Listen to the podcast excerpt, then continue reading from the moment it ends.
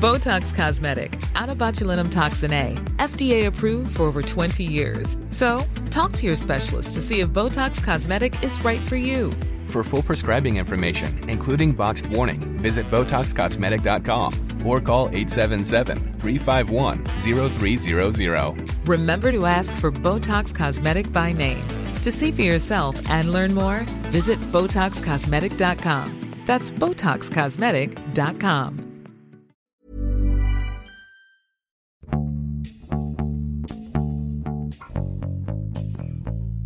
欢迎收听《艺术有毒》，我是胡胡。今天来到《艺术有毒》的嘉宾呢是艺术家黎军老师。大家好，我非常欣赏“艺术有毒”这四个字，读书的“读”。其实就是一个谐音梗啊。我现在呢是在黎军老师最新的一个个展现场啊，在北京七九八的偏锋画廊举办的这个个展，展览名字叫做《书房里的画室》。展览已经开幕了，然后一直持续到六月四号。然后我先简单的介绍一下黎军老师啊。首先，黎军老师是一个天津人，对啊，这个我觉得很重要，这个身份啊，因为在外地真的很难见到天津人。再简单介绍一下黎军老师的一个过往的一个历程。您是一九七九年就考入了中央美院的附中，是，然后后来毕业于中央工艺美术学院，也就是现在的清华大学美院是的壁画系。后来又去美国的罗格斯大学，应该是读研，对吧？是的。然后之后就留在了纽约，嗯。然后呢，一边从事艺术创作，同时也在从事艺术的教学，在美国的几所大学任教。然后二零零一年回到北京，嗯。您做过主持人，嗯。然后也从事创作，但是两头跑。最近几年其实才算真正的回来了。同时，您自己应该是身份非常的多元。从小，我我看到您自己的公众号上有。讲您自己去从小怎么去买书啊、囤书啊、看书那些。嗯。同时呢，您在美国生活期间，您又做过播音员，然后还做过演员。您演出过 《北京人在纽约》，然后我看过您的演出片段，跟一个艺术家的形象真的很不一样。说您绝对不是当年的一个那种长发飘飘的艺术青年的形象，您是一个光头。那天姜文见到我说：“光头多好。”留什么头发呀？是是是，这是指的当年九二年那个戏里那个样子。对对对。然后呢，我看您其实公众号上也发了很多的电影评论，您看很多的电影，也甚至就是您最爱的电影，您会看几十遍以上。嗯。呃，同时您还翻译过诗集。是。同时我还挺感兴趣的是，您以一个艺术家的身份写了很多其他的艺术家。是。呃，这个我觉得是很少见的，对于一个艺术家而言。嗯。所以呢，就是。您应该说是非常多元化身份的一个艺术家，所以我现在能理解为什么您上一个在偏锋的个展的名字叫棘手的个案。嗯，我觉得这可能体现了上一个的前一个。对对对对对对，体现了一个策展人就是对您做过的研究之后发现，确实您是比较难被简单的这样定义。您说的非常简洁而全面，我今天非常高兴的。作为一个天津人和一位楚国人，其实我补充一下，我是天津大学毕业的。哎呀，我所以我在天津待了家门口。我在天津待了四年之后，对天津的认知就是天津人特别爱天津，嗯，就没有一个天津人不爱天津。天津人除了觉得北京可能比天津好一点以外，不会觉得任何一个地方比天津好。我不知道听众有没有这么一个印象。你在其他地方几乎遇不到天津人。对，我的印象特别好的是在今天和胡老师见面之前呢，您已经对天津有很好的评价。哎，你在微信里告诉我你在天津读大学的天津大学，天津还有一些已经做得非常好了。我因为喜欢世界好多地方，地球上跑了很多地方。作为一个天津人，又喜欢在全国各地跑很多地方，从小不太安分。呃，您属于天津人里的异类啊？天津人的异类吗？但是很多很多出来，你比如说什么陈道明、陈宝国、谢天先生，光说电影圈、娱乐圈，很多人本来就是天津人，只不过大家不知道。是对，蒋大为唱歌的，冯巩也是啊。冯巩那绝对是啊，冯巩那这这前不久还见到冯国璋大总统的这个第四代啊，然后他们家的老宅子在天津，呃，咱俩现在就进入相声。状态。是是这样，是听众们期待。我特别喜欢天津的一个算本土作家冯骥才，嗯嗯嗯，一百个人的十年啊，嗯，那本书是是是。非常是的，那是一本我们可能没没办法去聊的书，但是对，那没办法聊，但是一度说是绝版啊，但是我在天津的书店里还看到，目前还可以买到，还能买到，还能买到，特别值得一看啊。那个是一个史诗版的。是。史诗版的，因为当然他写的那个小说也有几部很不错，嗯，哎，什么神鞭，对对。对，他是天津的一个天津男人都是大个儿，他是天津大个儿之一。他最早呢也是学画的，我们小时候呢就知道他。那么他的老师呢叫李文珍，李文珍先生呢又是早年留学日本的一位天津画家，有犹太血统啊，有犹太血统。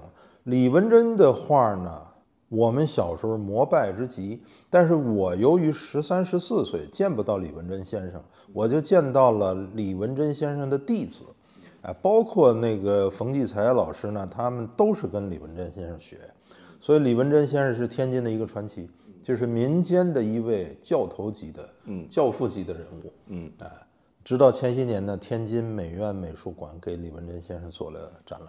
嗯。嗯。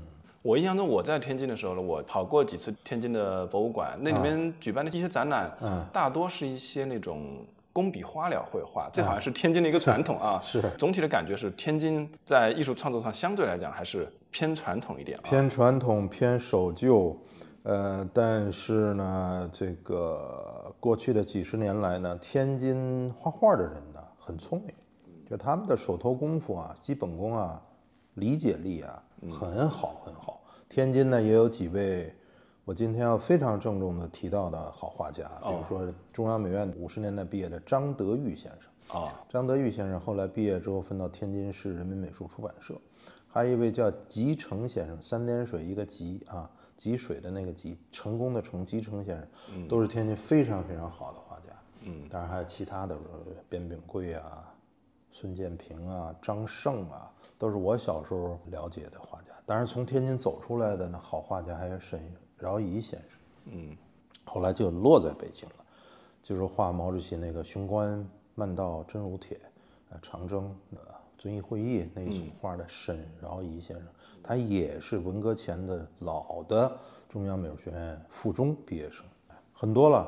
特别要提到的还有王麦秆先生啊、李洛公先生啊这些老一辈。所以天津呢，大家都是说它是叫，嗯，说的比较简单，叫码头文化。哎，既像上海，又跟上海有点区别。哎，跟上海的区别是，它的洋味儿的东西呢比较含蓄，上海的洋味儿的东西呢比较明显。那么天津呢，由于离北京近，啊，当年天津建成呢就是燕王扫北，朱棣王扫北的时候，这个包括我的祖先都是从南方到了北方，到了天津，因为姓倪的哪里有北方哪有姓倪的，哦姓倪的都在南方嘛。对，对，那么我的这个曾祖父再往上一点呢，他们就是到天津，所以呢，从小呢，天津人呢跟上海人有一样的地方，有不一样的。哎，一样的地方呢，就是见中国传统的东西不怪，见西洋的东西、西方的东西不怪，见怪不怪，就是司空见惯，很平常心。哎，按天津人的那个流传至今的一个口头语，就是看什么都是，哎呀，这有嘛呀，这咱都见过，这就是天津人就是一定是吃过见过是啊，这是天津人的特点。哎，不一样的呢是没有 上海人勤奋，节奏没有上海快，随遇而安。对，随遇而安，很像在北方的一个这么中心的一个城市，不那么赶，不那么急，然后大伙儿坐在一块儿，什么都是闲聊，对。就是一聊就是没完没了的这种神侃，神侃，没有紧迫感，对，哎，就或者换一个方式，其实活得相对来讲比较放松，嗯。啊、比较松弛一点啊、松弛啊，他就是不着急啊，因为呃，明清宫廷里流出来的东西到天津，因为很近嘛，嗯，呃，再加上一些所谓的这些这个落魄的官宦什么，包括文人，呃，在天津置宅子是吧？哎、对，因为当时交通要从天津进来，很对码头，对哎，先这个，比如说大运河呀这些呀，由于地理决定的，地理位置、文化传承决定。对，因为天津呢是宋以前没有，天津也算北方的一个边疆边界，当年哎唐宋时候的，后来到了明代呢才这个旺盛起来，嗯，漕运呐、然后这个海上的这个卫戍啊，天津卫嘛，这么来的。天子渡口，就这么一个我呢，因为我爷爷就是天津的这个社会上的这样一位达人吧，社会达人吧。那么具体说太多了他的故事，因此呢，家风也受一点影响。总之就是喜欢交朋友，嗯，呃，注重文化的东西。啊，我父亲跟我讲呢，他小时候呢，我爷爷就比如说宫里边流出来一些东西啊，包括郎世宁的画，包括其他的。当时很多这种宫里流出的东西，那他其实是在天津可以交易。交易，如果他没有钱来收的话呢，就拿回家给自己的孩子们看一看，见见世面，然后再拿走。嗯，这些事情都存在。嗯，那么这是一个例子。再一个呢，等我小的时候呢，刚刚改革开放，你想我是一九七九年到的北京。上中央美院附中，那么就是在七七七八年的时候呢，我在天津解放路啊，解放前叫罗斯福路啊，有一个四面钟隔壁有一个很大的邮局兼书店，里边卖外文的书刊杂志啊。当时呢，我很小，我就对这些东西感兴趣。因为什么呢？这个店里边有一张巨幅的列宁在湖畔啊黄昏底下呢在读书的这样一张巨幅油画，我就老去看那张油画，以这个为理由。结果呢，就一个戴着眼镜的，很可能就是天津大学的一位四五十岁的教师，很斯文。哎，那个时候不能随便翻的，就要跟那个前台服务员说：“您给我拿这个，我看一看。”然后就拿出来一张外文报纸，英文报纸，我就站在他旁边，他就跟我说：“你看见了吗？英文这句。”他读完了之后，这意思是“温故而知新”啊，我记得很清楚。就是这种洋文化的东西，在天津就是这样了。嗯，我自己初中呢学英文，学英文呢出去买了一本英汉小字典，刚刚恢复啊，七七年。我记得头一天的《China Daily》中国日报出版之后，我就买了一份回家。然后呢，我自己试着翻译英译汉是什么呢？朝鲜出的 英文版《朝鲜画报》的封二，今日成语录，几句话不长，我靠翻字典把这个认识了，我就很兴奋，很兴奋，因为我父亲呢是天津法汉学校毕业的。初中和高中一共六年，就天津的天主教的法国教堂的这个附属的学校，所以呢，他年轻时候的法文、英文都通。那么他的很多教科书课本呢是法文和英文的。我小时候就好奇嘛。那我讲这个几个点的事儿呢，就是说天津就是这么样一个文化的背景，有中国的东西，有洋的东西，有宫廷的东西，有民间的东西。那么天津的民间文化你熟悉了。过年啊，逢年过节那种，又非常非常的民间，非常非常的中国。什么年画、杨柳青啊，年画，然后那个庙会，然后糖人儿、剪纸，那个吊钱，然后那个最最印象深刻就是今年刚过去的两个月前的春节，哎呦，就天津那个炮声，我自己拍了小片录音啊，那个鞭炮简直要把全城就这简直震撼到了，这就是天津人。哎，你要是不让天津人春节放炮，那跟杀了他差不多。哎，他跟你急的，对，这就是天津文化。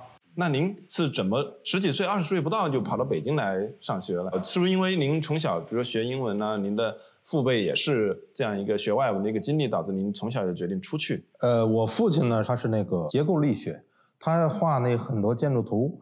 那么我小时候学画呢，对这个线条啊、图啊，特别是他画图纸上的那个仿宋体手写的那个图上的那些文字呢，一定那个时候画图的人都要手写仿宋体，写的跟印刷体一样。我就对这些感兴趣。那么由于我不到一岁，我十个月的时候呢，在一九六四年春天染上了小儿麻痹，小糖丸没吃着，造成我小的时候呢，无法跟小伙伴去打打闹闹。就变成了一个小宅男。你一宅呢，就开始翻小人书啊，呃，拿铅笔勾勾画画呀。你要进入自己一个世界啊。然后我父亲当然是鼓励了我了，对啊，鼓励了我这样去画画点东西。那个年代呢，这就要说到七十年代的背景。中国的家长们都要孩子有一技之长，这是那个时候的词儿。所有的家庭要么学个笛子，要么学拉个琴，要么学条件好点钢琴，要么画画。最基本的得学个什么快板啊，唱个京剧啊，对吧？天津嘛，因此呢，我就进入了这个画画的世界。父亲呢，就给我找生活里的私人教师，那个时候不兴花钱请啊，就是朋友的关系。所以他的一个同事的弟弟叫赵实践，这位赵老师是我的恩师。有一天呢，七九年春天，我已经跟他学了一两年了。呃，他给我的那个外国的翻译过来的人体解剖等等这些啊，他说：“倪军，你看这个报纸上一个小广告，豆腐块的小广告，中央美院附中又恢复了招生，你可以试一试。”这是我写信去要招生简章，再寄报名作品，我被允许考试了，就和天津的一位一块画画的小伙伴两个人来到了北京，住在东单宾馆，然后到中央美院附中，前后两三天吧。哎，我最后被录取了，这里边还有口试啊，素描、速写、创作、色彩什么口试，口试我的三位老师呢，其中有高亚光老师，啊，就是后来成为我们的恩师之一，啊，他的先生呢是伟大的画激流中涌进那个黄河的那位杜建先生，也是后来我们入学之后的恩师之一，还有王德娟老师。哎，所以中央美院附中呢，改变了我们很多人的一生。那个时候呢，全国各地都存在了，由于文革前分散到全国各地的一些好的画家，所以他们就在全国各地的少年宫、青年宫以及社会上私人呢带一些学生。那么这个中央美院附中呢，这一年恢复招生了，停办十年之后啊。七九年春天恢复招生，就把全国各地的这些孩子们又集中到了北京啊！就他们在全国各地的少年宫学的绘画。是的，嗯，少年宫、青年宫，尹建义好像就在那个少年宫学过。对，太多了。所以呢，这就是中国当时的艺术教育，也不像现在的那个考前班，不像，就是呃免费的、非常社会主义的、非常国家支持的。培养孩子们，当然除了画画的孩子们，还有音乐、舞蹈啊、唱歌啊什么也都有，啊。那么那个时候，我记得少年宫啊，什么哪天一个外国什么大使夫人参观团来了，天津，我在天津市鞍山道小学，呃，根据那个少年宫的美术班，呃接接待了这些什么，全国各地，上海啊，什么桂林啊，哪里都有这个形式。那美院附中是四年制是吧？美院附中四年制呢？模仿的是苏联的体制，它兼顾了培养基础扎实的职业，像按今天的话，职业艺术家和向社会输送中等专业的这个艺术人才的双重的职责。那么，由徐悲鸿先生还有第一任中央美院附中校长丁景文先生的共同。啊，还有其他的那一代人老师，包括卢晨先生啊、杜建先生，致力于这个，就是从那个时候没有这个词儿，实际上做的事儿是从娃娃抓起。最早最小的学生是有十五岁的，啊，我们班就有一位十五岁的居易同学，他入学就十五岁，据说以前还有十四岁、十三岁入学的，由于太小，后来就不让太小的同学入学。所以我们大部分人是六三年嘛，那年是十六岁，因此呢，我就考上了。考上之后呢，我就离开了天津。我就是这样离开天津的。啊，对，您后来的那个艺术的经历，其实就是在北京呢，甚至后来就出国了。对，就跟天津的关系，那个时候就开始等于是离别的一个起点啊。没想到后来又跑那么远。结果到了纽约，发现呢，极少有天津人，是 都是卖锅贴啊，做天津包子啊。今天不要说纽约，今天上海都很难，很少碰到。对，对对对，反正到了哪个外地的城市，或者到了外国的城市，一看天津包子，一看锅贴儿就直接蹦过去了。还有煎饼果子，哎，煎饼果子。天津的早点，那就是天津人的情节，非常严重的情节。我要是吃上天津早点，我就觉得，哎呀。生无可恋，就太幸福吃不上天津早点呢，就觉得这个日子是凑合的。您到北京之后的话，是中央美院读了四年，就考上了中央工艺美院，是吧？四年之后，由于一些历史的原因吧，我没有直接升入本部，就去当了两年的美术编辑和摄影记者。这两年又是我人生的极其珍贵的历练。哎，我是我们同学里边第一个出公差坐飞机的。哦，苏联的苏式安两寺啊，然后我是出差呢，作为中国水产杂志的美术编辑和摄影记者呢，率先到达了蛇口。您这个时候可能先工作了几年，又回到工作两年，被中央美术学院的国画系，呃，作为全国的成绩第一的学生录取，又被中央工艺美术学院，呃，袁云甫先生的壁画专业录取，又被其他的包括浙江美院录取。后来呢，由于种种原因呢，这个就先不细说。袁玉甫先生呢，就是呃不不撒手，就让我一定要当他的学生，我就成为中央工艺美术学院现在的光华路的的壁画专业的学生。我们那个时候呢，有一个背景，就是美院附中的学生呢，主要是我和几个少数学生啊，过于狂妄，已经看不起油画了。哎，那个时候最时髦的上是上壁画系。对，那个袁一府的那个那个时候，他改革开放的那个大的壁画又特别有名嘛，不得了，不得了。对，那个时候是神一般的存在，就是袁氏兄弟神一般的存在。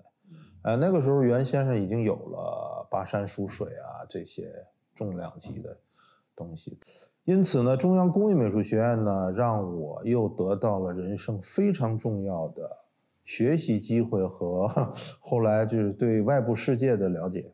啊，包括一些美国的教授、澳大利亚教授、英国教授，就是讲英语国家教授来呢，我都当助理兼翻译。哎，包括大型的讲座啊，全校级的讲座啊，到中央美院去做讲座呀。哎，由于我呢不是从小在天津就好好点英文嘛，好钻这一点我又呢爱读这个英文的艺术类的文章，啊，所以我对这个专业的专有名词呢比较熟悉。呃，包括美国绘画，呃，美国艺术那个偶像级的罗伯特劳申伯格来北京办展览，也是我参与参与啊，那是八十年代中期是吧？一九八五年，对对对对，是是，嗯，总之那个时候呢，是改革开放之后大规模进行与外国文化艺术交流的一个时期，啊，对六零后。全国一代学子产生了很大的影响。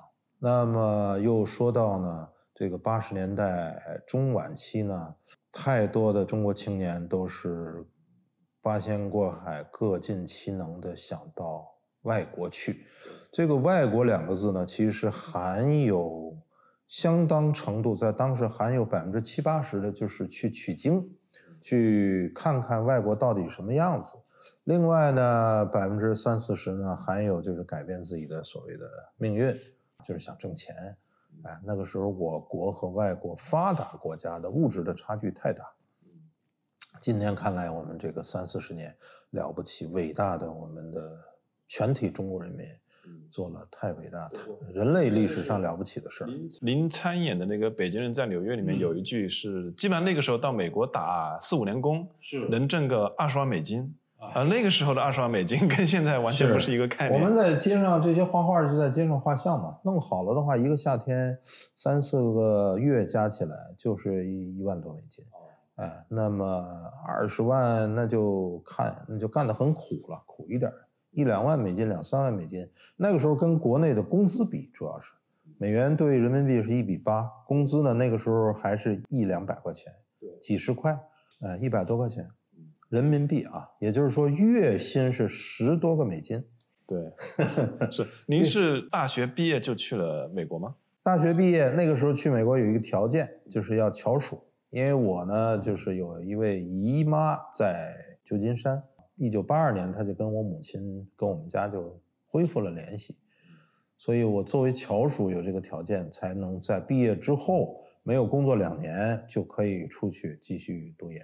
呃，您到了美国是先读研究生，呃，到了美国不但读研究生，到了美国，由于我英文还不错，那么美国教授呢跟他的领导，就是我们那个研究生院的女校长说，免这个中国青年的托福考试。哦，他来了就可以当助教，就要给本科生上课。哦，因为这个美国教授多年也没有见过基本功这么好的青年教师了。我不是下了飞机就各种时间啊、签证啊、报到啊，晚了七天。那我的那个本科班的学生呢？我是研究生嘛，就是作为助教呢，要教美国孩子十八岁的本科这个艺术班呢。我的学兄一位美国的研究生呢就帮我带了一个礼拜课。我一进教室接这个班的时候呢，我一看所有的学生呢被他要求呢，就是把自己眼前画架上这张纸涂黑，不管你怎么涂黑啊，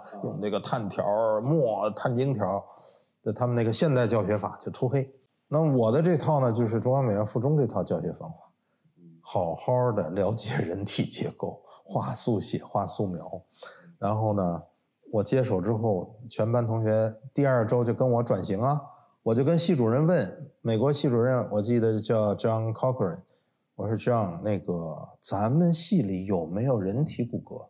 嗯，他说还真有，你要干嘛？我说我要上课用啊，他说你快拿走用，二十年没有人用了，这就是美国的艺术教学啊，纯粹的造型学院啊。二十年不带碰人体骨骼的，也不带碰头部的这个骷髅，我就到了教具室办个手续，签个字，借了这一个下边有轱辘推着的这个人体骨骼带脑袋的啊，推到了教室，开始给美国学生上课，讲人体的结构 运动怎么来的，对吧？每一个人的里边是什么样子，就是这样。所以当时就很震惊，就美国这个所谓现代艺术、当代艺术，他们能接受这些吗？青年人嘛，老师教什么他就必须接受，对吧？我给他们讲的很有意思，我我用英文上课也比较有意思，他们当然喜欢我给他们上课了。我呢又做了一点改进，就你不能像苏派那样，我们小的时候在中央美院附中，一个人体那个裸体男一个姿势画 二十个小时，这美国孩子就傻掉了。我让这个美国的模特，我在美国教学也用真人啊。我记得他们当时模特费一小时十五美金，十五美元模特费，一般就是一个上午四个小时啊。比中国人一个一个月工资。没错啊，他们一个小时当十五元是不算高的，模特嘛，也啥也不干就在那儿待着。我就告诉模特，我说，保罗或者 Peter，我说你接下来十分钟自己换个姿势动一次。我就逼着美国学生快速捕捉客观对象，人体啊，再过一会儿呢，比如说到了十一点多快下课了，再用半个小时，我告诉模特，你五分钟换一个姿势，你自己自由随便换，然后严令美国全班的同学快速的捕捉对象，你捕捉不到不行，你必须要先观察，这是有方法的啊。到了很快速的你要捕捉到一个客观对象的时候，你要先看。因为中央美院附中有一个非常好的传统，叫默写课。你没有时间照着这样画，你要看哇，胡胡老师这个样子哈，咵，几十秒默写下来。叶浅予先生啊，包括关良先生啊，这些老一代的艺术家，他们的速写为什么这么好？叶浅予先生画了那么多戏剧舞台速写，关良先生画了那么多戏剧舞台速写，他不能在看戏听戏的时候照着画。这这个人物已经变化，先记在脑袋，里，记在脑子里，这是一个非常棒的训练。当然要往前推的话，意大利文艺复兴之后，法国画家他们都有这个训练啊。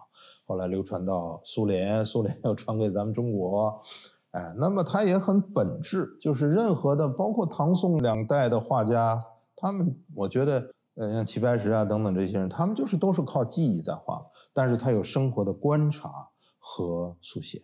黄宾虹也画速写，潘天寿先生的速写也了不得，非常好。这是我在美国呢，在不同的学院，后来一直教到离开美国两千零一年，教了断断续续，每年都有点课，教了十二年。那您除了这个教学，以及您应该自己也在创作以外，您在纽约还应该还做过很多事情啊。我们前面也提到，就是第一，对您您做过播音员是吧？到了外国谋生第一。啊，你无论是你的情怀想当画家，呃，自己搞创作，情怀有多么大，但是当你的创作、你的绘画不能支撑你养家糊口的时候，当然要有什么活儿能挣钱就干什么活儿那么，所有这些中国画家去呢，九月份秋天入学，要到了冬天，冬天第一个寒假我去建筑工地这个打工，去和水泥啊，这个第一个冬天盼什么呢？盼第一个暑假。美国放暑假早，五月份，所以五月份呢，就是现在四月底就很急了，因为阳光灿烂了，就可以上街画肖像挣钱，因为这是作为会画画的人在美国的土地上挣钱比较容易的一个活儿。啊，我在美国前后累计十五年没有打过一天餐馆，没有送过一次外卖，就是因为我有四年四个夏天都要在街上画像，啊，包括现在你知道的马可鲁、冯良红啊等等的韦家这些画家，江涛等等这些人，我们都是街上的伙伴儿，哦，二十多岁、二十八九岁的伙伴儿。就结伴就在街上，就是结伴有电话，我们叫几点出去？呃，出工收工。一般是一些旅游景点是吧？游客多的地方啊，是是就是马当呢到了纽约下飞机的时候，告诉纽约出租车司机呢，你给我送到宇宙的中心。这个司机一听呢，就给他送到了纽约的 Times Square，哦，就是所谓的时代广场。我们就在时代广场画，在中央公园画，在格林威治村画，当然就是全世界游客的都去的地方，哎，就是游客打卡地。按今天来讲。啊，就一般他们就要求画一个自己的速写，对吧？我们就是黑的炭笔的单色，或者用棕色的那个炭条单色，还有呢就是彩色粉笔，这两种纸是不一样。哎，收费呢，黑白的十五美元，彩色的三十美元。那这个您会签名吗？会签名，以后我们画的很好啊，嗯，啊，所以我们都开玩笑，就是说在纽约时代，我们的作品就被世界各地收藏。等于世界各地现在有林啊，有马克鲁啊，有哎呦冯良一些他们的亲笔签名的一些有太多了，有的画的好的我们自己都舍不得了，但是没有办法。你等于这几年在纽约街上画像，你就接触了全世界的文化。穆斯林画着画着，他要向麦加方向，突然就祷告，他也不跟你说啊，他就突然这样，你就秒间你也就理解了，因为我们都拿着样品，比如说我画的 Bob Marley。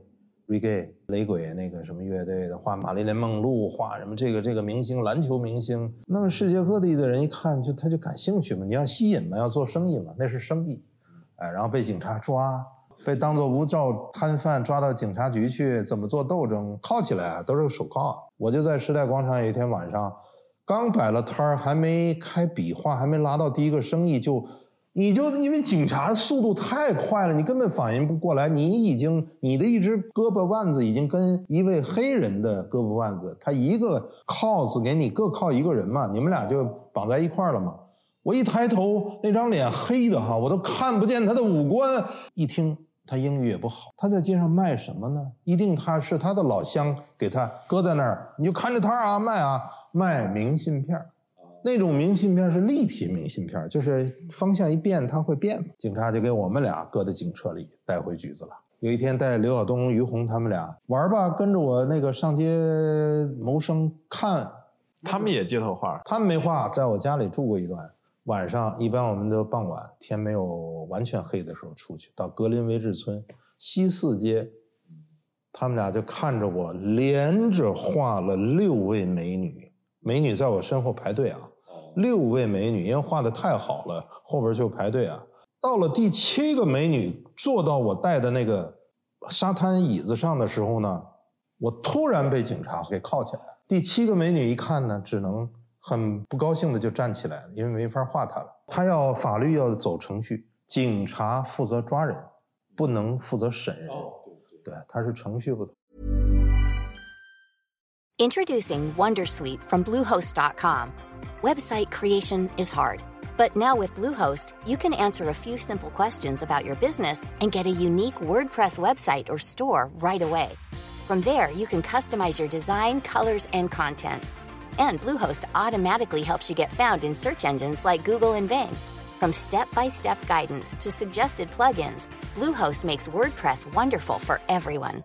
Go to bluehost.com/wondersuite. Millions of people have lost weight with personalized plans from Noom, like Evan, who can't stand salads and still lost 50 pounds. Salads, generally, for most people, are the easy button, right? For me, that wasn't an option. I never really was a salad guy. That's just not who I am. But Noom worked for me. Get your personalized plan today at Noom.com. Real Noom user compensated to provide their story. In four weeks, the typical Noom user can expect to lose one to two pounds per week. Individual results may vary. 就是您后来是怎么去进入到了这个《北京人在纽约》这个剧组别人在纽约就是玩嘛，朋友嘛。 当时冯小刚、郑晓龙他们到了纽约拍戏，就是朋友这个叫去玩到剧组，其实就是去当群众演员。我参与的那场戏就是在戏剧里边的那个故事呢，大家在一起呢搞个聚会，因为大家百无聊赖，有的失业，有的找不到工作，有的失恋，有的国内的女朋友跑了，有的什么男朋友没了，就这么一场戏，王启明这么一场戏。哎，那么我在那儿呢是去玩的，本来当个群众演员，没有台词的。后来郑晓龙的爱人是副导演，他一看我当时那个本色的样子，因为我们那个时候在街上画像呢，一定要成为一个 tough guy，就是一个对狠角色啊。是是是，因为那个街上的生活常常看到抡大刀、放枪、打死人，就是这样。哦，所以呢，我就是光头，留着胡子，对穿着黑衫，对，完全不像一个艺术家。对，就是你的我的本色。然后呢，郑晓龙的爱人说：“哎呀，不行不行不行，你这个样子一定要有台词。”就找呃冯小刚，就把剧本拿过来了。哎，先是给我安了一个，就是跟我演对手戏那个人，我本来演他，结果呢演着演着呢，忽然发现这个都开始拍了。冯小刚说：“不行，你们俩对调一下，你演这个算命先生。”更像那个江湖那个算命的嘛，啊，算一个成功的成字。成功的成字呢，就是左边是一个万字，右边是一个戈字。所以呢，兵戈相见不及，是吧？然后呢，就是这个你要想成功，要经过一万次的劫难，就这么一个表面的词儿。结果我就按照这个剧本说。说着说着呢，当时这一条拍了八次，八条啊，用不同的机位。后来我就加了一句，我说我给李根他妈都算过。哎呀，哈哈大笑。这句呢是我自己添的。哦，这您。哎呀，导演就说：“哎呦，这个词儿剧本上都没有，太妙太妙了。”后来就保留了，播出的时候就保留了。这句是我根据我当时的生活添的。一九九二年，当时我二十九岁。这样的街头生活，你已经有一段时间了。有一段，我是九零年就街头啊，九零年夏天到九三年夏天，哎，所以九二年某一天，呃，把我叫去当这群众演员，我就影响生意，我不高兴啊，因为谁叫我去给我打电话那张宝这群众演员不给钱啊？不给钱，哇！就朋友帮忙嘛，没有钱啊。哦。然后呢，叫我去的，给我打电话是张宝奇，就里边跳脱衣舞，当当那个，对对对，很有肌肉那个啊，是是是，他的即兴发挥，那是他的即兴。哦，我看到这一段，我哎，哎呀，他是练健身健美的嘛，他对，就您那短短五分钟里面，就我觉得那个尺度，现在电视剧都不可能有，很很生动，是很生动，然后又唱那个《北京颂歌》。上北京送过。是，然后当时那个台湾朋友家里刚好有一架钢琴，要找那个调那是我爱人弹的那段琴，然后开始找不着调姜文是会弹点钢琴的，所以他就当当当当当当当，他就找到那个调后来我们都想起来了，有我爱人弹的那个那段北京颂歌，我们在那唱，哎，这镜头扫了几遍，唱了好几遍。那个场景就其实一堆华人聚在一起，这这种生活场景是不是本身在纽约的华人就经常会发生？是的，是经常会发生。呃，大概十多个人就聚在一个人家里面的薯片、可乐啊，今天全都传到我们这儿了。薯片、可乐啊，cheese，聚在一起打麻将 或者跟打牌。那个时候不打麻将，打扑克。哦，还是这些中国式的娱乐方式。拱猪，除了谋生就是很无聊。艺术的梦呢，只要不放弃，你就在心里一直有呗。这是一九九二年，嗯，所以呢，去年嘛，我就跟冯小刚、姜文说，我说三十年了，他们俩感到很震惊，他们说都三十年了。您后来继续在美国待到差不多二零零一年才开始回国，属于回国其实比较晚的了。而，是袁玉生先生呢，是向靳尚谊院长推荐呢，我回来当院长助理。哎，结果回来回国之后呢，又有另外朋友的一个方面的事儿呢，就到中央电视台参与创建人物栏目 CCTV Ten 十套人物栏目创建，所以我是开播变成了两千零一年七月九号晚上开播第一晚就开始当主持人。制片人在纽约的时候，我们就见到就谈了这个事儿，都是有之前有预备的，后来就没有回美院，就在中央台就。对，而且您做了很长一段时间啊，两百多期，包括外国人物和中国人物。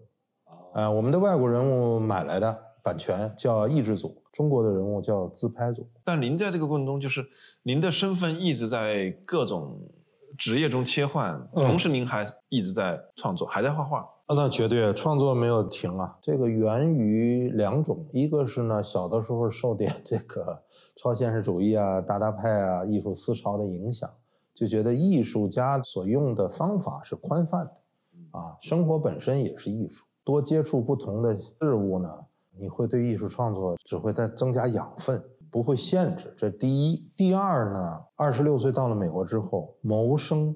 我像千千万万的几十万中国留学生一样，谋生是第一位的。干什么能够挣到钱，交房租、买牛奶、买面包、买鸡蛋、交汽车罚单，你就干什么，没有选择，哪有你愿意不愿意？没有啊。而且我发现有的人还享受这种自力更生的生活。我记得我看阿成的文章，他讲他在美国也待很长时间嘛，他自己修汽车呀，怎么样，他乐在其中。他乐在其中，他的目的也是。卖掉他自己组装的汽车，才能有收入。嗯，这个是唯一的目的。嗯，因为您在做这些事情的时候，其实我们现在中国的艺术市场还完全没起来，所以根本就没有考虑过，就是自己的作品本身能够去销售和养活自己。是，所以呢，当时在中国之外有比较大型、全面的中国当代艺术的展览，一个是在德国柏林，第二个呢就是一九九三年五月份。到下个月整整三十年，我策划的《红星照耀中国》哦啊，那个展览让赵万迪、刘晓东、于红啊等等，还有吴光耀从德国还等等吧参展艺术家到了纽约哦啊，到了纽约，因为你那个时候要签证很难很难，要发邀请信。呃，担保书，所以下个月呢，我在自媒体上推出纪念这个展览三十年。当然，你最重要的是要自己坚持，不放弃理想。嗯，像我呢，就是不放弃绘画。我跟绘画这个情缘没有了，现在还有这个情分情缘在这儿。任何一个画家都要给自己一个充分的理由，你为什么在一块白的画布上，你要给它铺上颜色、勾线，色彩还要这么变那么变，你总要给自己一个。按现在的词儿叫自洽的理由，如果不自洽的话，没有办法工作的，你也骗不了自己的。这次展览的名称呢，叫做《书房里的画室》。是我们其实前面聊了那么多，没有聊到您跟书的一个缘分。嗯，其实我某种意义上跟我挺像的，我也爱囤书。对，而且我们都是因为小时候啊，被那种渴望压抑住了，就是可能家长不让买，比如说我父母也不让我买闲书嘛，就只要买教辅材料那种。是，所以长大之后就特别爱囤书。然后我看您视频里面也是一个这样的习惯，一去书店买一大捆，对，而且一定要用那个绳子捆着才有那个感觉，对吧？然后您自己买了之后，当然就要读嘛，对不对？读了之后您还写，所以呢，其实您除了在画画以外，包括这个展览的名称也暗示了，就是这个阅读对您来讲应该也是一个非常重要的一个经验。很多人我特别欣赏他们的习惯，就是有一本读一本。呃，附中的时候呢，就是大家风靡美国小说啊，《二十二条军规》啊。向往美国的这个辽阔的大地啊，那个时候老是要去嘛，所以就读了很多美国的翻译过来的小说。像李文俊先生翻译的福克纳的东西呢，很难读进去，所以也没有读太多。哎，我更多的是读的，无论是中文还是外文的呢，是那个艺术史。艺术理论这样的东西，我感兴趣。对，因为中文的质量可能那个时候相对少一点，是吧？对，主要是我感兴趣，特别是改革开放之后呢，外版这个书进来之后，我感兴趣。呃，所以呢，早年间这个大学期间，二十二、三、二十四岁，那个时候有《中国美术报》，我就呢作为《中国美术报》的特约记者，给他们翻译了。小块的文章很多很多，发表了很多书的情缘，这个太深了，就是完全是强迫症。简单的说，就是买书其实让我有一个安全感。一进书店，那么你个人的焦虑啊、呃自卑啊、呃等等，进到书店之后，因为你儿童的记忆嘛，在天津最早小的时候，呃，被父母允许一个人骑着自行车能够去书店的时候，这个书店的那个味道，油墨的香味儿跟纸张的那个香味儿。带来了你的一个自己的小王国的感觉，哎，其实就是在安迪沃霍的哲学的那个原原版英文版里说过一句话，他说，啊，他是说讲那个性爱啊，他说，sex is the nostalgia for sex，就是性爱是对性爱的怀旧，而人阅读也是对阅读的怀旧，啊，读书是对读书的怀旧，买书是对买书那个体验（括号）。的体验的怀旧，啊。所以这次呢，我策展人包栋同志也写到了我的这个守旧和执着啊。现在在这个时代呢，可能还是一种美德啊，别管是带引号还是不带引号的这个美德。就是书本身呢，买书行为是一个强迫症，它让我们获得一个难得的安全感，啊，无论是买的那个时候挑书，然后呢，书店店员打捆儿扎起来，你拎着这个捆儿，早年间是放到自行车后边，用那个夹子一夹，哎，带回家那个体验，然后打开，然后一本一本翻，一般都不是买一本了、两本了，现在我买的少了。现在我的癖好就到了那个中国书店那个淘那个五六十年代的那个旧版的东西。那天淘到一本潘鹤先生早年的那个雕塑集，呃，老画报什么各种都很贵啊，这个就买买了之后就你买完了这个事儿呢就结束了，对，就你您刚刚说的特别有道理，买书是对买书的怀旧。怀旧。对，然后呢，带来安全感，就是我拥有了这个东西。你什么东西你都是喜爱的话，你就想拥有了。那书是比较容易爱上之后比较容易拥有的，你就是付一个书的那对那个钱就。其实有的人说你买买了书不读有什么用，但它确实有用。有用你哪怕买了不读有，用它在你的身边，对对对，它都是有意义的。尹吉南有有一年呢，在巴黎，尹吉南我们俩他约我见面呢，就是让我给他带回一批书，啊，就是他在巴黎收的书，他也是对对对，收过书啊他的，书太多了。对啊，我记得他说过一句，书就是买来就是不看的。对，我相信，因为他的书太多，太就是不看也是一种看。我呢，要说有一个特殊的藏书的癖好呢，是《发条橘子》那个作者叫 Anthony Burgess，啊，伯基斯，安东尼·伯基斯嗯，对，我听您在跟陈彤的一个对谈里面啊，提到过这个哈对。这个现在咱们有有有一两个版本了啊嗯，出来。这个情节呢，我再讲一个情节呢，就是我们呃附中八十年代有一个法国电影周，来了一部电影叫《火之战》，哎，人类早期钻木取火，保留这个火种。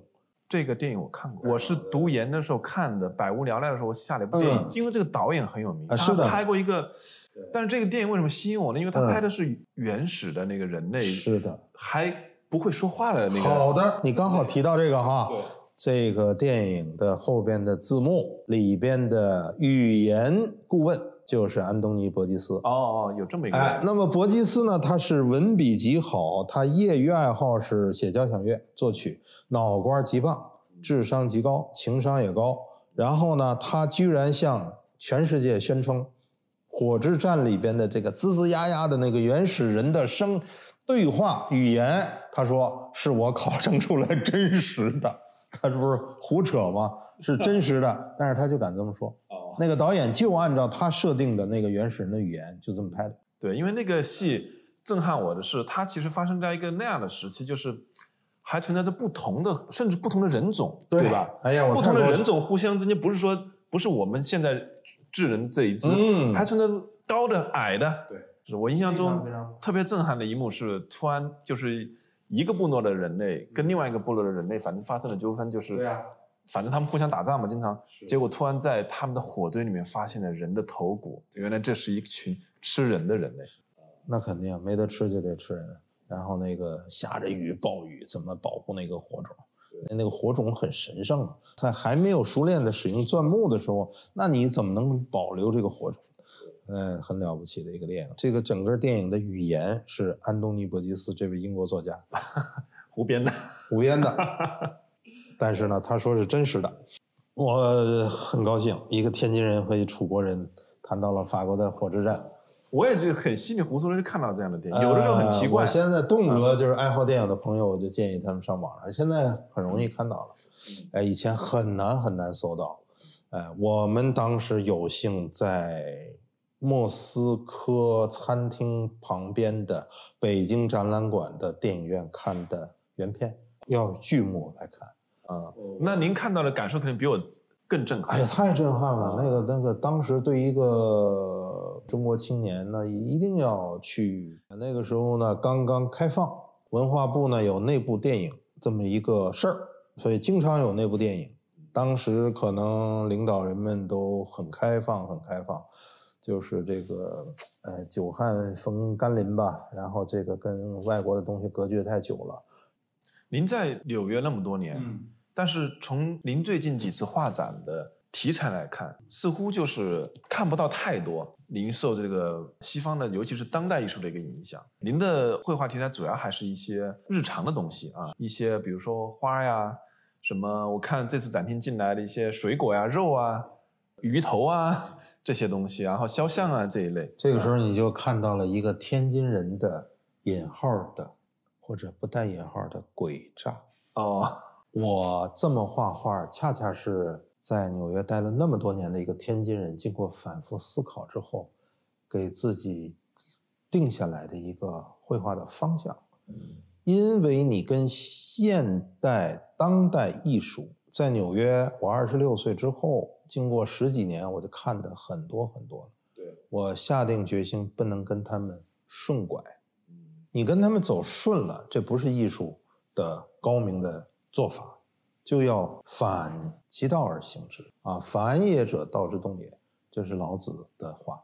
所以呢，我恰恰是在纽约经过了多年的琢磨，啊、经过了四次，当时有了绿卡之后，啊，那个绿卡就是费了很多年的这个波折啊，波折，然后终于有了之后，我在法国驻纽约领事馆申请了去法国的签证，前后去了四次。因为我从小这个我们这个看油画原作的情节很严重嘛，去卢浮宫的理想，去奥赛的理想，终于实现了，在两千年前后。那么呢，我经过了深刻的思考，哎，比如说当代艺术的精神领袖是杜尚，杜尚的表面的活动的痕迹呢，有一个重要的特点是放弃了绘画，他觉得绘画已经没有意思了，是吧？不足以满足这个现当代人的这个精神的追求。可是呢，经过多年我对杜尚思想的琢磨，我给自己做了一个结论，就关于他的结论。杜尚的意思是告诉你怎么自在，你要怎么活着，而不是不自在。对啊，如果你做这件事不自在，你就不要做。你做艺术一定要做一个你擅长的、你有快感的、有存在感的事。那么我又有非常严重的绘画情节，就是我又非常喜欢马奈，非常喜欢克罗，非常喜欢呃 T.I. Bolo 意大利的，非常喜欢德国的弗雷德里希等等这些吧，造成了呢，我决定我走这条具象绘画的路啊，因为我的这个情缘还没有完，我在这类的绘画上面，我体验的快感、幸福感还会将继续下去，我还要深入下去。因此，我在纽约的时候，就决定了，经过几年的思考，我就决定了像现在这样画，只不过画的更猛、更从容一些。包括您今天在楼下看到的我的作品里边，有一部分是从纽约带回来的。那您说的天津人的诡诈又体现在哪里？诡诈就是说你不顺拐就是诡诈，哦，我被你带偏了。你要有自己的策略嗯，啊，你要有作为任何一个艺术家，其实都要做很深刻的思想的，就你如何创作，明白吗？就不是说他们怎么样，我就顺着怎么样，这叫顺拐。就人类不是啊左右手这样顺着推，这叫顺拐。你不能顺，你要逆。啊，艺术上往往这也是天津人里面骨子里难以被别人轻易改变的一面。没错，天津人还是自有一定的主意，都没有错，只要把自己那个事儿做到极致，做好就行。哎，所以呢，我对于当代艺术，因为我是在当代艺术的那个中心前沿，我住了太多太多年。我今天看到国内很多很多当代艺术那个形式手法都是三十年前纽约的，哎，我就觉得，哎呀，为什么又这样做？做就做吧，因为这个人类逾越不了自己，超越不了。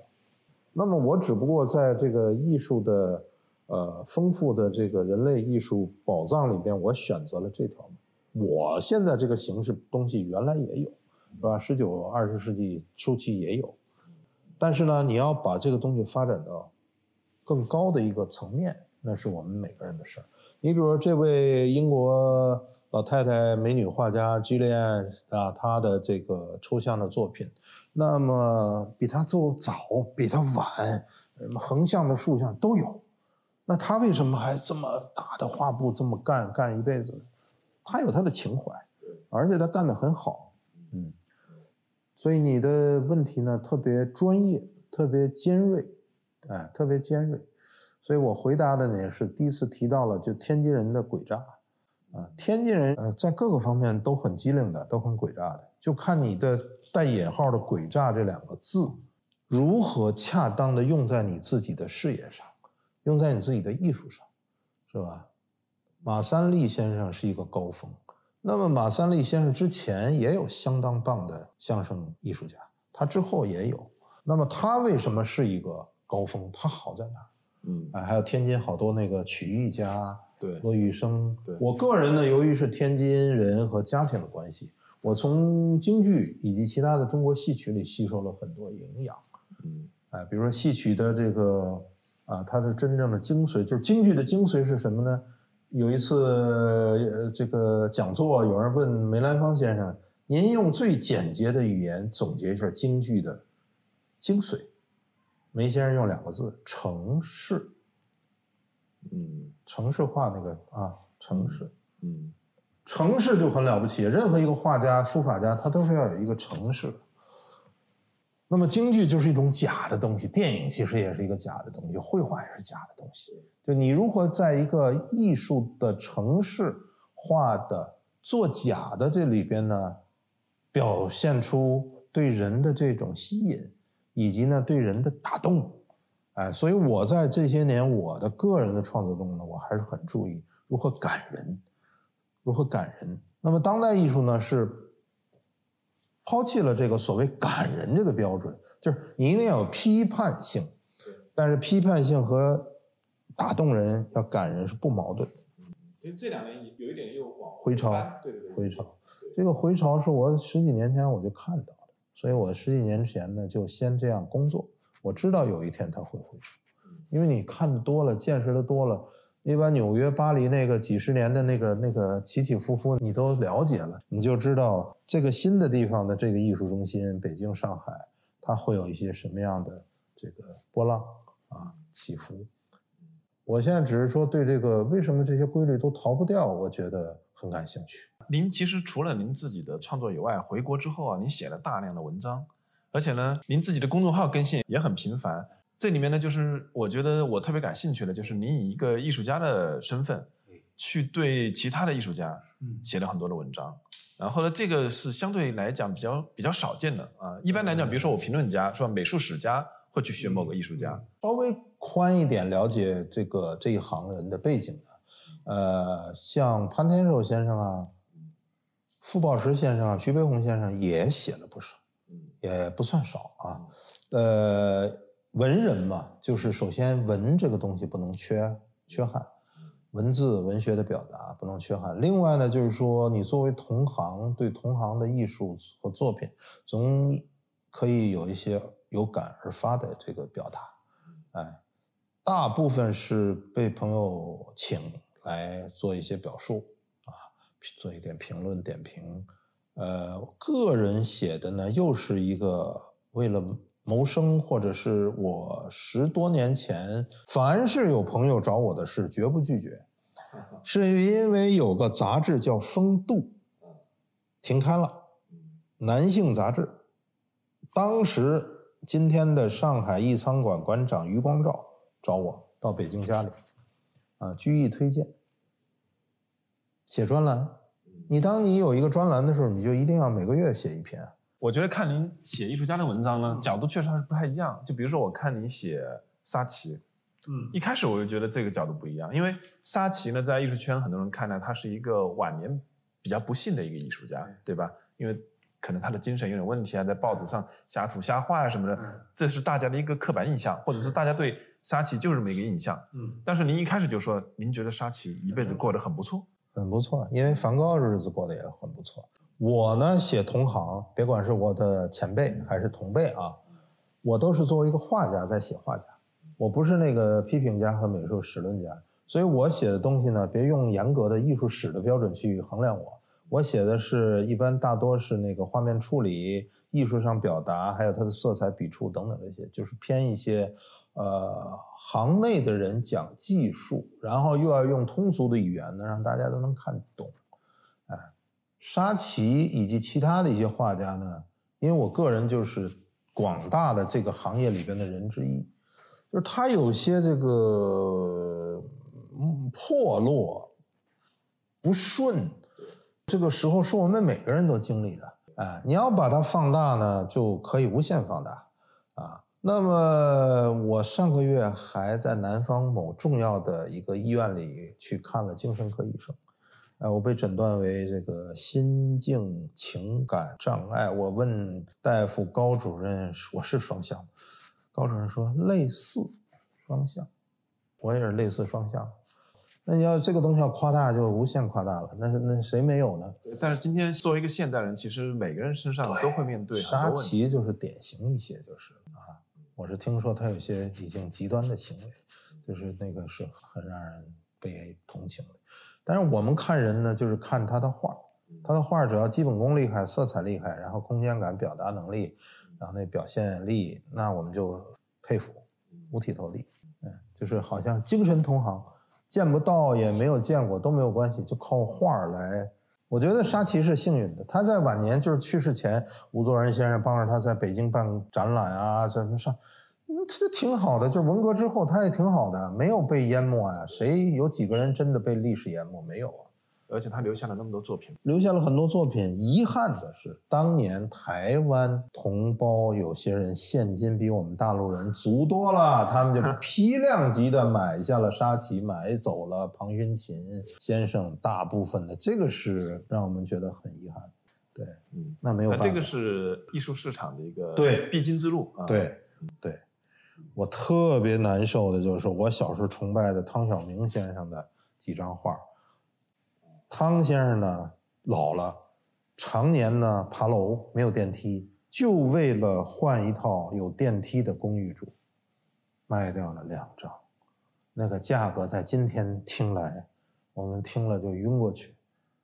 啊，当时呢就卖这两张画，买了有电梯的公寓，那两张画是美术史上的重量级的两张画，这就是艺术家的命运。艺术家永远是那个第一道最得不到用金钱衡量的那个高值的那个人。所有的全世界的画家都是这样，对。但是他呢，为的不是那个数字，他首先为的是他做的这个绘画，要么雕塑，比如说潘赫先生啊、贾科梅蒂啊，是吧？他首先是包括马蒂斯啊、毕加索都有很穷的时候，德库宁到了六十多岁之后才。交得起房租啊？他们那个时候都是房东来敲门，就在里边假装不在啊，不不出声的。德库宁早年用的都是油漆啊，工业油漆。对，所以呢，到了今天看沙奇，呃，去世之前还都办做过展览啊。那个艺术界人吴作人先生都替他请去啊什么。我觉得他应该感到很欣慰，没有问题。就跟那个博弈论的那个美丽心灵的原型，我有一年呢到了普林斯顿他办公室呢。我就我们见着了，嗯，我还见着他太太，对他不离不弃，对，但是双双这人生无常，两个人从欧洲领奖回来，在机场上了出租车，车祸，两个人同时归入天国。当然，在任何时候，任何一个年龄段，你都有这个年龄段让你非常刻骨铭心、震撼不能不能自已的，就是事情发生。所以十四个月前，我爱人。常年的乳腺癌就是去世，没能幸存下来。然后具体的故事就是你看到的，上海隔离酒店十四天，他也扛过来了。还有七天啊，第三周啊，社区隔离啊，那可以从浦东到浦西，就政府规定呢，到了新锦江，七天啊就胜利了。他第六天走了，瑞金医院及抢救室。哎呀。这就是我这个为什么在，呃，从一两年吧，这个绘画里大多数关于生命的死亡、生命的坚强。你比如石榴，它就非常坚强，啊，石榴可以里边首先是多子，多子象征这个生命力嘛，鱼也是有象征生命力嘛。那么有时候鱼呢就被挂掉了，很惨烈。那么鱼呢又给人类提供了这个。花呢，更不用说了，更是生命的本身。所以呢，拉康派的精神分析的这些思想家呢，都是说，从那个福柯到拉康啊等等这些德勒兹啊这些，就强调人对于自身身体的一手的全面的研究、深入的研究。那么得出这个最新的哲学思想呢，就是我们的一切都跟我们的身体有关。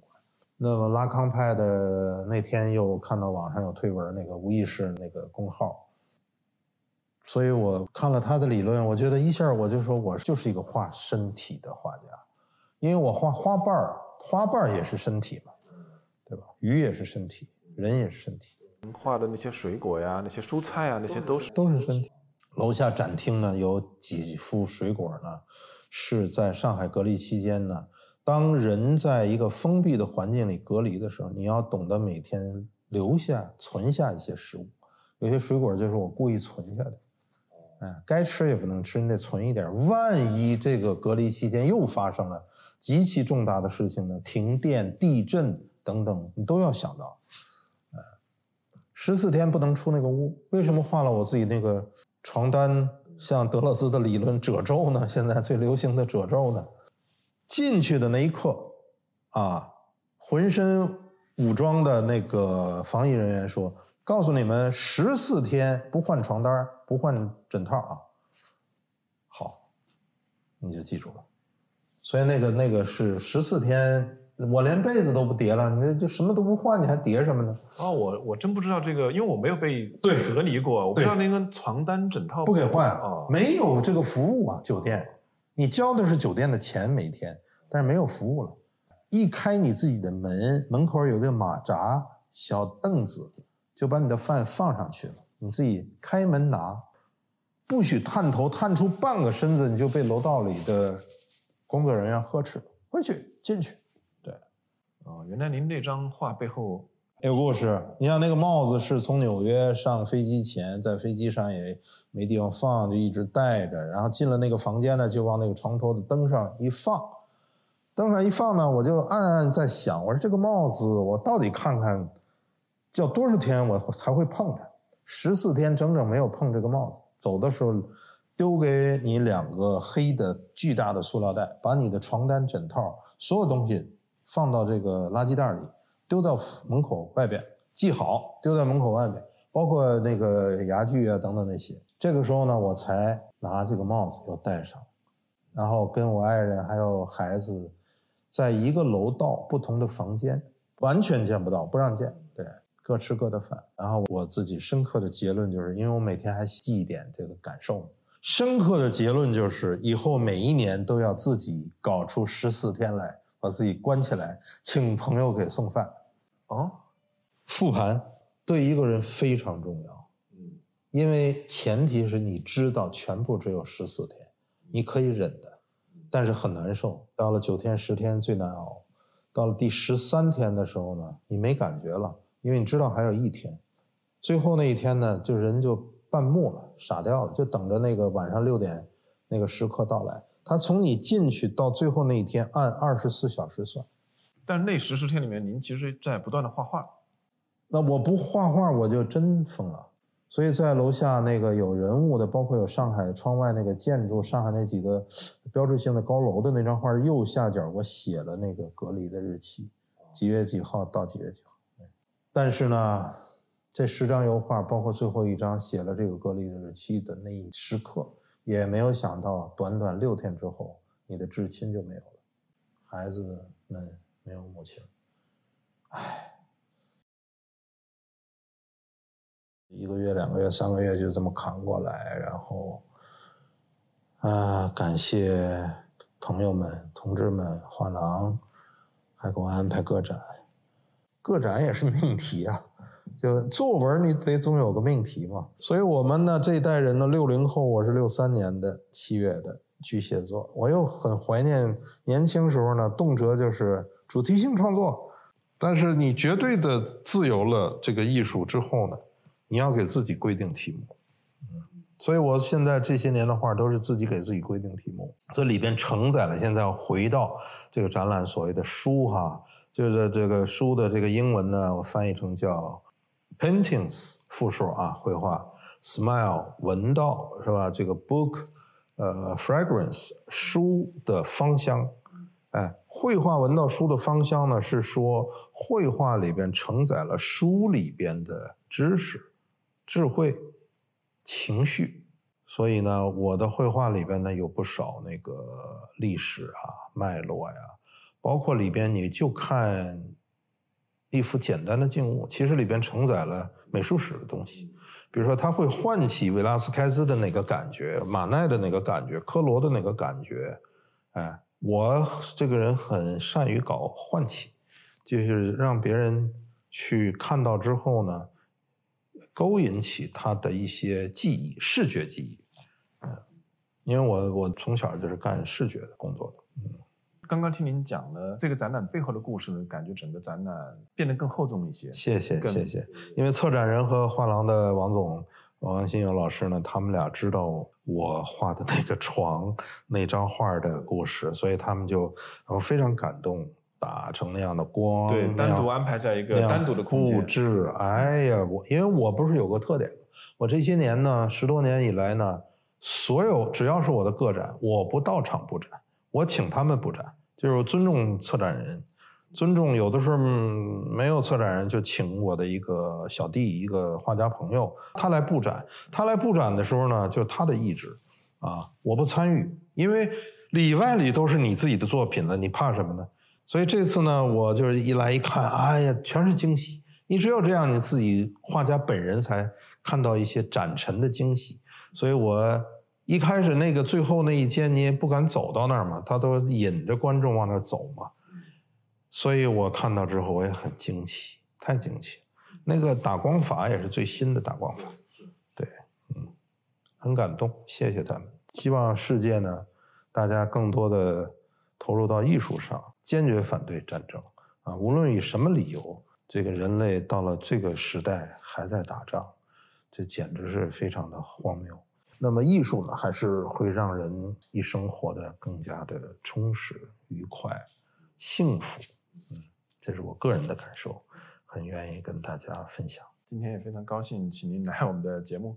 对我也是特别推荐听众朋友们，如果听了李军老师的这个画展背后的故事，呃，尽可能来现场看一看，在这个北京七九八的偏锋艺术空间呃，这个展览是持续到六月初啊。谢谢大家，好好再见。感谢收听《艺术有毒》播客，《艺术有毒》是由两位艺术从业人员主持的艺术读书的跑题节目。我们的节目可以在 Artist Poison 官方网站以及所有泛用型播客客户端收听。您只要搜索“艺术有毒”，读书的“读”就可以找到我们。另外，欢迎关注我们的微信公众号和微博账号，以便获得更多与节目有关的信息。也欢迎给我们留言、转发和好评，支持我们做出更好的节目。